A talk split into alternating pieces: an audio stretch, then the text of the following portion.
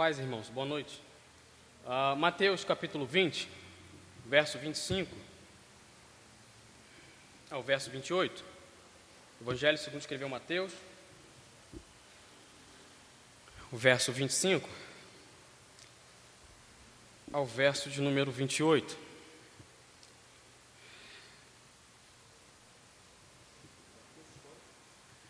Mateus, capítulo 20, do verso 25 ao verso 28. Mateus 20, do verso 25 ao verso 28. Conforme a tradição, coloquemos em pé.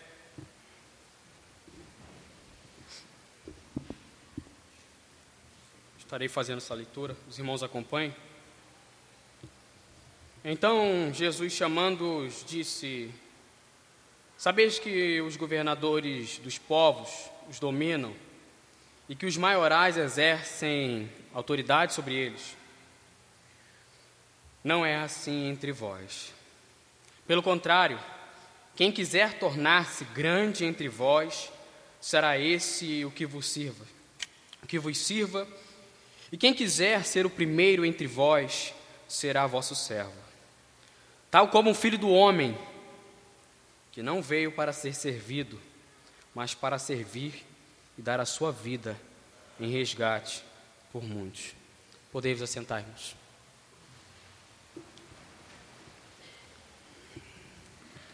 Irmãos, gostaria de meditar essa noite com os irmãos sobre a perda da identidade cristã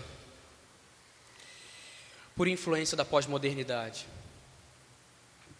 por influência de toda uma desestrutura que está acontecendo nos nossos dias. Então,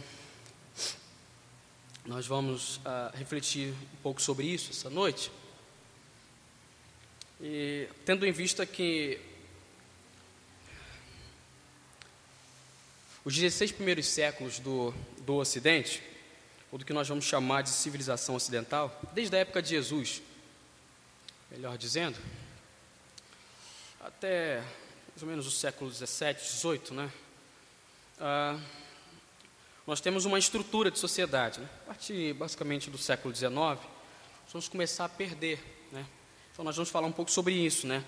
sobre toda uma estrutura social absoluta que vem a se perder, a se dissolver.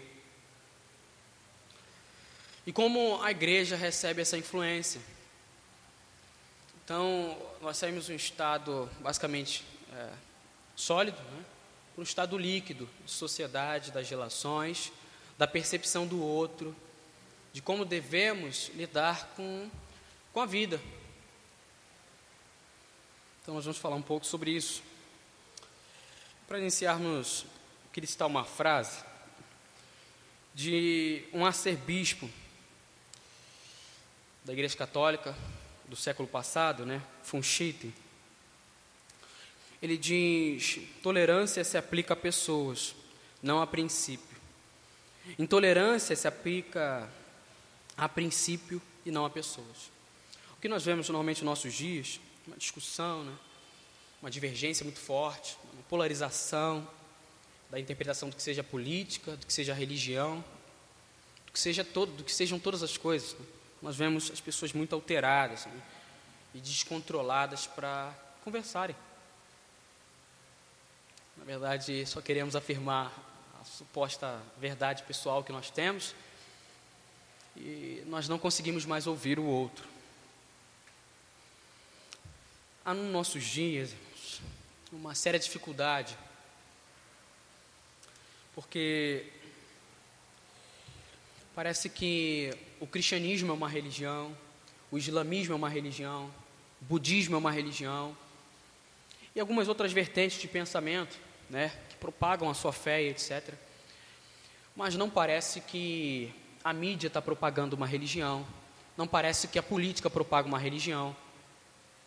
Todo pensamento, irmãos, está baseado numa religião, porque está baseado numa estrutura de crença e quando o ateu, o cientista, ele propaga algum pensamento, ele está propagando a religião que ele crê. O que quero dizer com isso? Nós temos um, uma grande dificuldade também, que no campo da filosofia, ah, alguns pensadores vão questionar né, a religião cristã, as religiões, vão dizer, vocês têm que viver lá no canto de vocês. Vocês não podem dar mais palpite na vida pública, na vida social, né, nas relações, questões políticas. Vocês são religiosos. Então vocês têm que viver a vidinha de vocês religiosos lá dentro da igreja, entende? Lá no cantinho de vocês. A vida pública, você é só mais um cidadão, mais um indivíduo. Isso é inconsistente com a fé cristã. Nós não podemos nos calar. Nós somos cidadãos. Nós precisamos compreender isso. E existem alguns problemas, né? E eu vou elencar aqui três pontos e alguns problemas que vão surgir que nós, como cristãos, vamos acabar é, por absorver, né? Essas formas de pensar né, e de relacionar-se com as coisas na sociedade e na própria religião cristã. A primeira coisa, irmãos, há um problema. Né? O primeiro problema é a intenção da satisfação. Todos nós fomos criados por Deus como seres que têm uma coisa chamada satisfação. Esse é o motivo essencial pelo qual você vive ou morre. Traduzindo, pelo qual você deposita toda a sua confiança em algo. E também pelo qual você acorda totalmente desanimado. E mais um dia, af, tem que viver mais um dia, tem que fazer mais um dia essas coisas. Então, ah, todos nós temos satisfação. O problema é quando essa satisfação vira consumo. E quando a religião vira consumo, vira um bem de consumo. E a nossa relação com Jesus é só uma relação de pedir a Ele, me dá mais um dia, ou mais uma vez. Aquilo, sabe? O Senhor tem aí para me dar, mas deixa eu viver minha vida, Jesus. Quando nós tratamos a igreja como um supermercado, onde eu só pego o produto, compro uma ideia, né? Pego lá um produto, mas não consigo mais perceber o irmão que está do meu lado. As pessoas que estão com limitações, dificuldades. Pessoas que às vezes não têm nem o que comer. Pessoas que não conseguem lutar e lidar com a depressão, com o abatimento emocional, psicológico. E a igreja vira mais um conjuntinho de valores, onde nós vamos, sabe? No domingo, depois nós vamos. Obrigado. Depois abandonar, né? Viver minha vida durante a semana. E onde eu não consigo mais perceber o outro. Onde eu olho para o outro como um produto. Esse é o primeiro problema, porque nós, com essa atitude, nós vamos banalizar as coisas básicas da vida. Principalmente as centrais que Jesus nos, nos chama a atenção. As relações, em contato com o outro, ouvir o outro, dar tempo e atenção a quem carece de atenção. A segunda coisa, irmãos, uh, seriam relações com base no ideal egoísta, né? como uma mera fantasia. E aí você idealiza, né? você imagina toda uma relação onde você quer tudo do outro, mas não tem nada que você tenha que dar, que você tenha que abnegar. Então você é o senhor da relação. Você está projetando um mundo para você viver onde vai dar tudo certinho, sabe? Onde a frustração, o atraso, a decepção, a angústia não cabem, entende? Isso é chamado de narcisismo. O narcisismo, ele não é nada mais do que um mero vazio existencial. Você não foi criado para viver sozinho e para projetar um mundo seu. Você foi criado por Deus no mundo que é dele, não é seu. E que as relações não são suas. E que a forma de lidar com o outro não pode ser meramente projetada por você. Porque se elas forem somente projetadas por você, duas pessoas se frustrarão, você e o outro. Isso é certo. E aí, para falar um pouco sobre isso, gostaria de citar uma frase de um homem que influenciou muito o nosso tempo. O pastor tem falado sobre, tem citado, né, uh, o pensamento dele, né, na escola bíblica dominical. Frederic Nietzsche, ele vai dizer que é então a verdade? Um exército móvel de metáforas, metonímias e antropomorfismo. Numa palavra, uma soma de relações humanas que foram intensificadas, tra transpostas e adornadas, poética e retoricamente, e que depois de longo uso parecem fixas, canônicas e obrigatória às pessoas. As verdades são ilusões que foram esquecidas enquanto tais, metáforas que foram é, gastas e ficaram vazias de sentido, moedas que perderam seu cunho e valem agora apenas como metal, não mais como moedas. Esse homem, ele questionou o cristianismo, como outros pensamentos que vão falar sobre uma verdade absoluta. Então, basicamente, o que ele está dizendo aqui é isso: que isso não existe. E que as relações são fruto do acaso. A vida humana é fruto do acaso. Basicamente, o que ele está dizendo é que tudo não tem sentido. E quando nós vivemos de modo narcisista, só pensando em si, projetando todo um mundo, um ideal, algo perfeito na nossa mente. Só que nós esquecemos que o outro é limitado. E principalmente que nós somos limitados. Nós estamos afirmando o que esse homem está dizendo: que as coisas não têm sentido. Porque nós, o que nós estamos querendo fazer é aderir ou tomar para si o discurso da serpente em Gênesis 3. Sejam autônomos, sejam livres, vão, vivam, vão ser felizes. Só que uma coisa é necessária para a vossa felicidade. Uma coisa é necessária para a vossa felicidade. Que vocês possam questionar Deus a começar comendo do fruto. E essa autonomia, essa suposta liberdade, nos leva à ruína, nos leva à morte. Não somente física e espiritual, mas de sentido, porque nós nos perdemos em meio a isso. E vivemos numa sociedade, em um meio e nas relações nós não conseguimos mais nos perceber.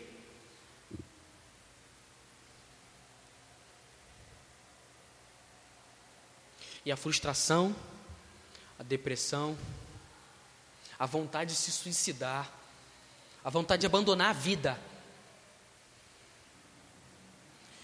ela é tão forte em nossos corações que às vezes nós preferimos não atender ninguém, não falar nada com ninguém.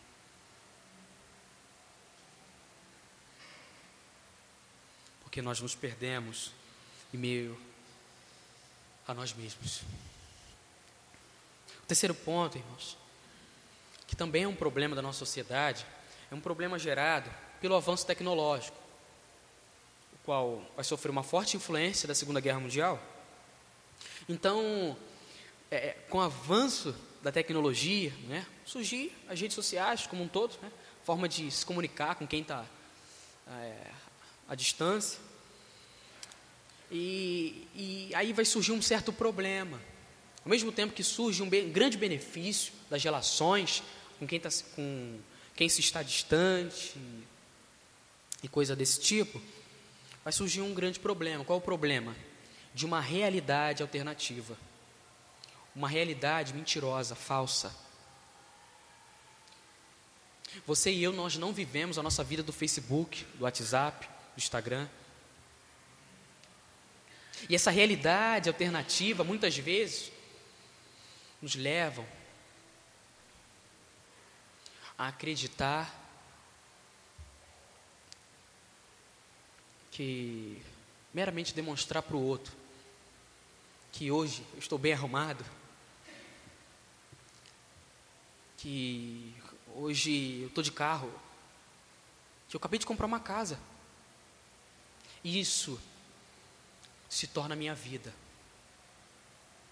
E é onde nós vamos abolir os problemas, as dificuldades, a nossa limitação, a carência de conversar e de ser acompanhado por alguém.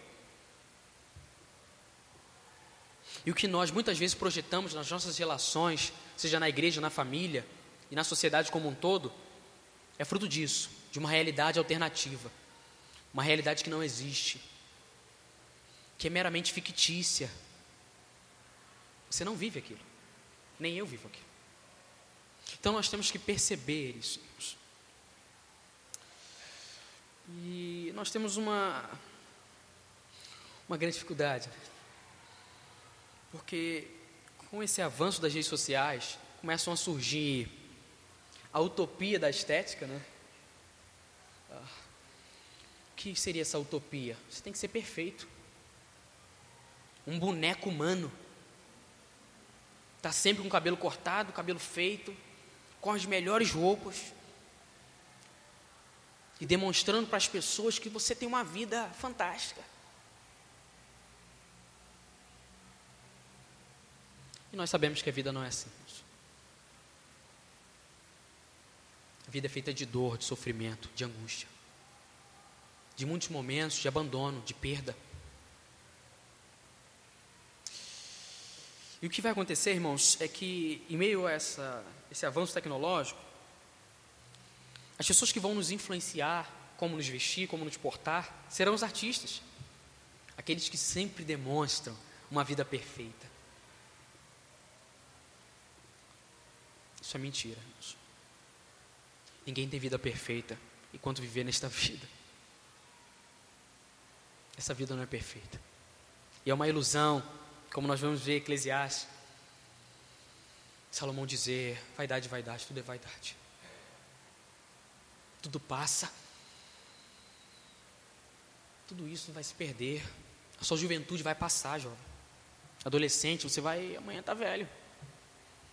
E a maioria das coisas que você pensa que hoje, sabe, é algo fantástico, amanhã você vai ver que mínimo sentido. Se você fizesse ou não fizesse, não iria acrescentar em nada a sua vida. Porque a nossa vontade ela está corrompida ela está num coração que caiu em Adão. Nós criamos um mundo fictício. Nas redes sociais, nós gostamos de demonstrar para as pessoas, se expor, querer relações através das, das redes sociais. Que bonito e que fácil. Venhamos e convenhamos. Mas quando nós vamos para a ordenança de Jesus, que é o negue-se a si mesmo, tome sua cruz e siga após mim, traduzindo, caminho com seu irmão, nós não queremos. Se alguém te chama para conversar, para te corrigir de algo que você está fazendo que não é consistente com a Escritura, por que ele está me corrigindo? Quem é ele? Nós nos tornamos doutores de nós mesmos. Isso é fruto de uma coisa chamada idolatria.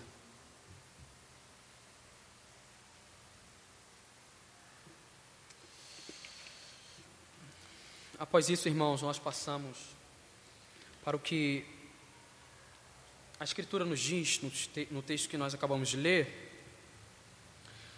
Jesus, no verso 25, é interessante que ele vai levantar, é, vai responder a uma mãe que pega os seus dois filhos e diz: põe um sentado à direita, sentado à esquerda, né? Faz, Jesus, sabe? Lá no céu. Jesus vai dizer: Isso não compete a mim, compete à vontade do Pai. É, aqueles que quiserem viver o que eu vivo, têm que morrer a minha morte, ou do modo como eu vou morrer. Esses dois discípulos aceitam. Cara, válido. Que interessante.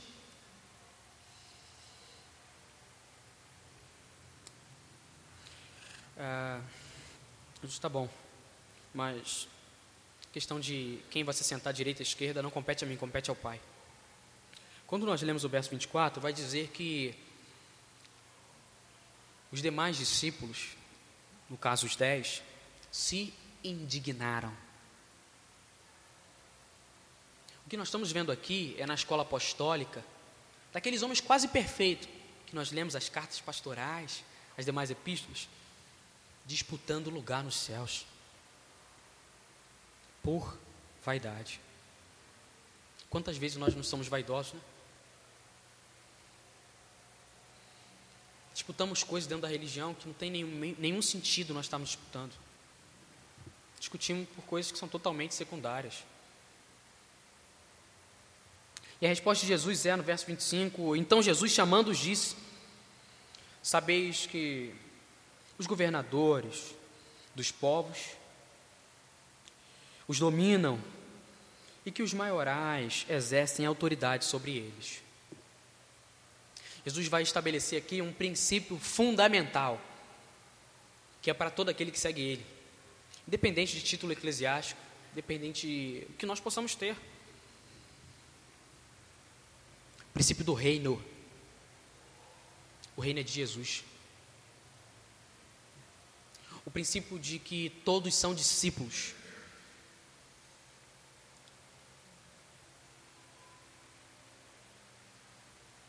E de que o serviço verdadeiro. Aqui está um contraponto, irmãos. Ninguém na história ensinou isso, irmãos. De que a realidade da religião não é ter uma boa oratória, não é vir domingo à igreja, é amar o seu irmão. É não disputar com Ele, e o não disputar é amar, é querer servi-lo. E ver Ele como um membro do mesmo corpo, como aquele que participa da mesma proclamação.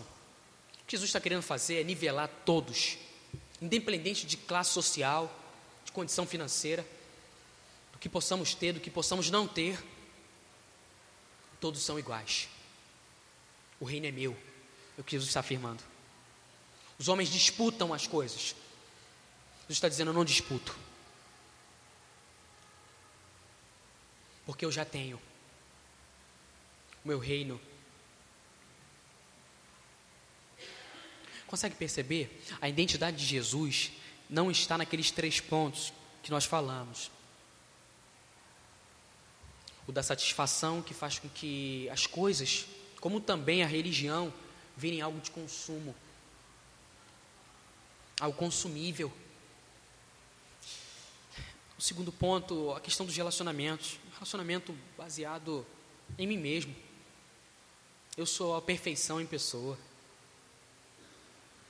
Quando é para o outro, eu taxo toda uma regra pesada e densa. Quando é para mim, eu lembro que eu sou ser humano. E também as redes sociais, a realidade alternativa, a ilusão de que nós podemos viver num mundo perfeito, de que nós somos perfeitos. Então, a primeira coisa que Jesus é, vai elencar, ou vai enumerar, nesse verso 25, vai ser sobre a verdadeira satisfação, irmãos. A verdadeira satisfação está não na realidade, nas relações, ou até mesmo em um Deus onde você vai todo domingo comprar Ele, para Ele te dar algo. Mas a verdadeira satisfação está na pessoa de Jesus Cristo. E sendo assim, nós temos um coração grato a Deus pelo que Ele é. Porque Ele se revelou a nós. Não cobrou nada por isso, não nos pediu nem sequer um domingo vir à igreja, mas por liberdade nos chamou para adorá-lo e para estarmos em comunhão com os irmãos. E é interessante, eu gostaria de fazer uma citação do reverendo Ricardo Barbosa, da Igreja Presbiteriana do Planalto, em Brasília. Ele fala uma coisa interessante.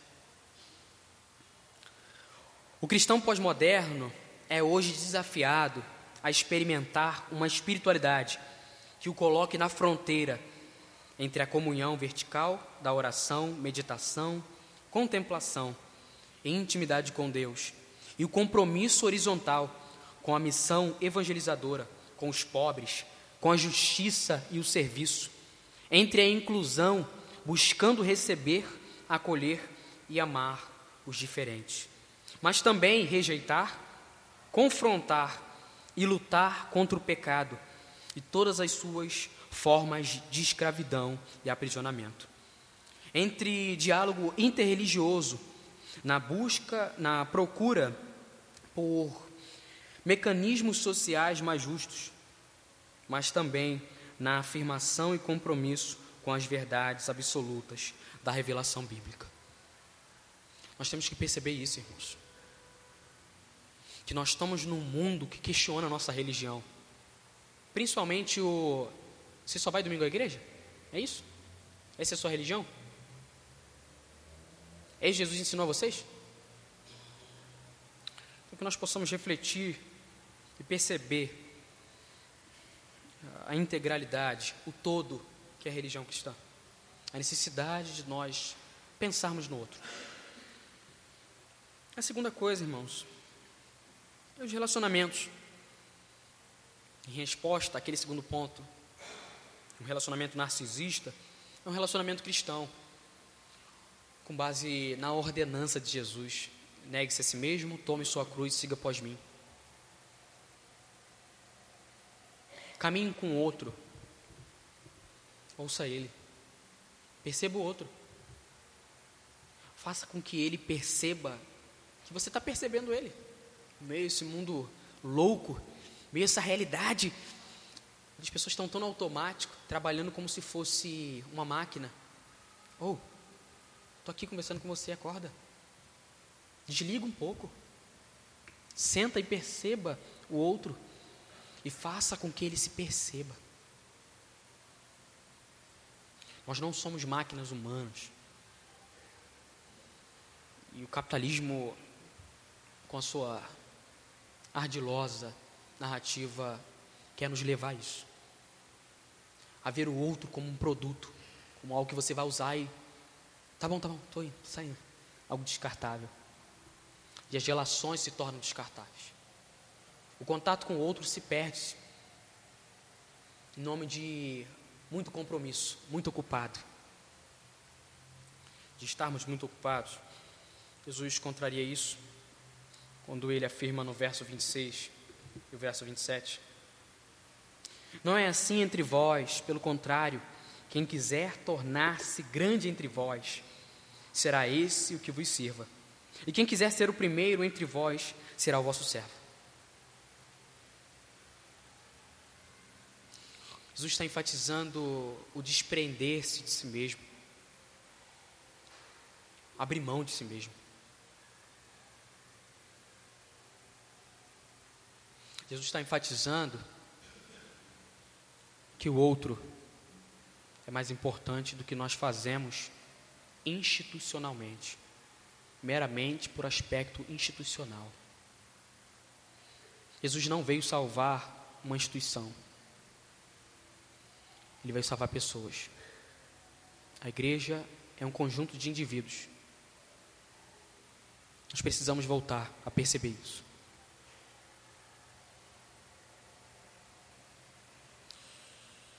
E último ponto, irmãos. Em resposta essa rede social, toda essa coisa que nos leva a uma realidade onde, onde você se isola do outro, você se afasta do outro e você continua vivendo a sua vida, a realidade de você perceber o outro. Chama ele para almoçar, conversar, tomar um café. Então, um contato físico, aquilo que é real, não que é meramente fictício. Esse é o chamado de Jesus. Por quê? Porque Deus é comunidade, irmãos. Porque Deus quer relação. E qual é a relação de Deus? Uma relação criada pelos homens? Pela internet? Uma relação real onde o pai ama o filho intensamente, onde o filho ama o pai, há esse amor perfeito na Trindade, esse amor transborda e o pai envia o filho ao mundo para proclamar e manifestar esse amor, essa vontade de estar junto, essa vontade intensa de eu te amo, eu não vou desistir de você, estou aqui para te servir, eu não vou te abandonar nunca, porque eu te amo intensamente. Então, esse amor que é na Trindade é um amor manifesto aos homens na pessoa de Jesus. É um amor que nós devemos perceber. Que facilmente nós perdemos. Nós damos mais atenção às reuniões, aos ensaios, e o outro está precisando de uma conversa. Está precisando ser percebido. Está carente de graça, de amor. Nós estamos pensando em mais um domingo. Jesus condena esse modo como nós estamos percebendo a religião com toda, como é relatado em toda a narrativa dos evangelhos. Jesus chama os religiosos de moralistas. Vocês não têm mais facilidade de perceber os outros. Vocês querem viver a sua vida em nome da religião. Vocês estão traçando sobre a religião o que vocês são, não o que a religião é. Vocês tornaram a religião algo sem sentido. Verso 28: Tal como o filho do homem, que não veio para ser servido, mas para servir e dar a sua vida em resgate por muitos. Por que Jesus está falando que o reino dele não é estabelecido como os homens? Por que ele está falando que tem que negar-se a si mesmo? Porque ele está vivendo isso. Nós temos um sério problema que nos nossos dias os discursos são muito bonitos, mas a prática é distante. As exigências são lindas, mas o caminhar não é lindo e as pessoas não querem caminhar, não querem se desgastar, se desprender. O cristianismo é um contraponto à pós-modernidade. E nós não podemos jamais enxergar o cristianismo através dessa lente. Uma lente líquida, falsa, onde a sociedade é projetada por seres egoístas para si mesmos. E onde eu sou meu Deus, você é o seu Deus e nós somos deuses, os donos de si. O negue-se a si mesmo faz parte do cristianismo. Nós precisamos voltar a perceber isso. Nós precisamos voltar a entender que as nossas relações têm que ser restauradas. Onde nós queremos moldar a religião cheio de argumentos religiosos. E o argumento de Deus é o seu filho crucificado e do mais Deus se cala. Nós damos respostas incompletas para as pessoas e pensamos que isso é religião. Nós não conseguimos nos desprender para amar o outro. Mas queremos tornar a religião um conjuntinho de regra. Você vê a igreja? Está aqui, o conjunto de regra evangélica. Vamos viver isso. Ser evangélico é cumprir algumas regras. Não pode isso, não pode aquilo, não pode isso, não pode aquilo. Isso. O que, que pode? Nada. Isso, a gente não pode nada. O que é que nós estamos fazendo com o cristianismo de Jesus? Aonde está o amor? O amor a Jesus. A religião verdadeira, onde foi perdida. E alguém pode exclamar sobre a experiência. Que temos que ter experiência.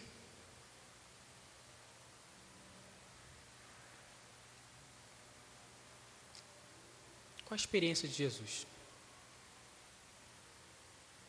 Com 33 anos de vida, questionando toda uma estrutura religiosa, social, questionando por que, que a religião não está conseguindo ajudar o pobre, as pessoas que não são ah, incluídas na sociedade. Por que é lésbica ou homossexual? É uma pessoa que é de esquerda, isso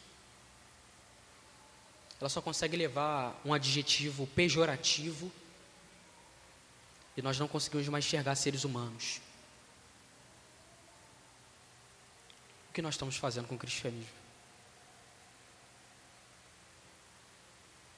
Cadê Jesus?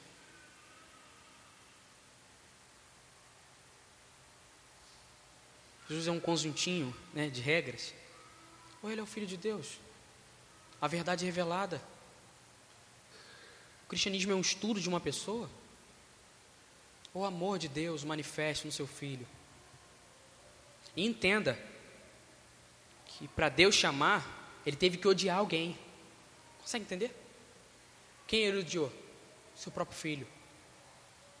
Na cruz está manifesto o ódio de Deus contra o pecado humano.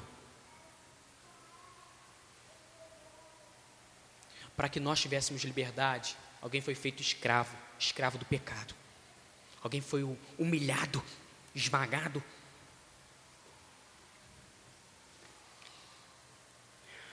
E a nossa religião hoje é só cumprir um conjuntinho de regras.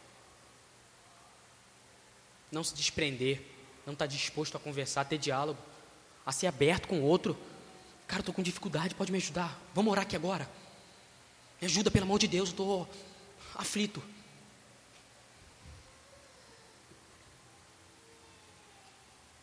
a nossa religião passa a ser uma religião sem sentido.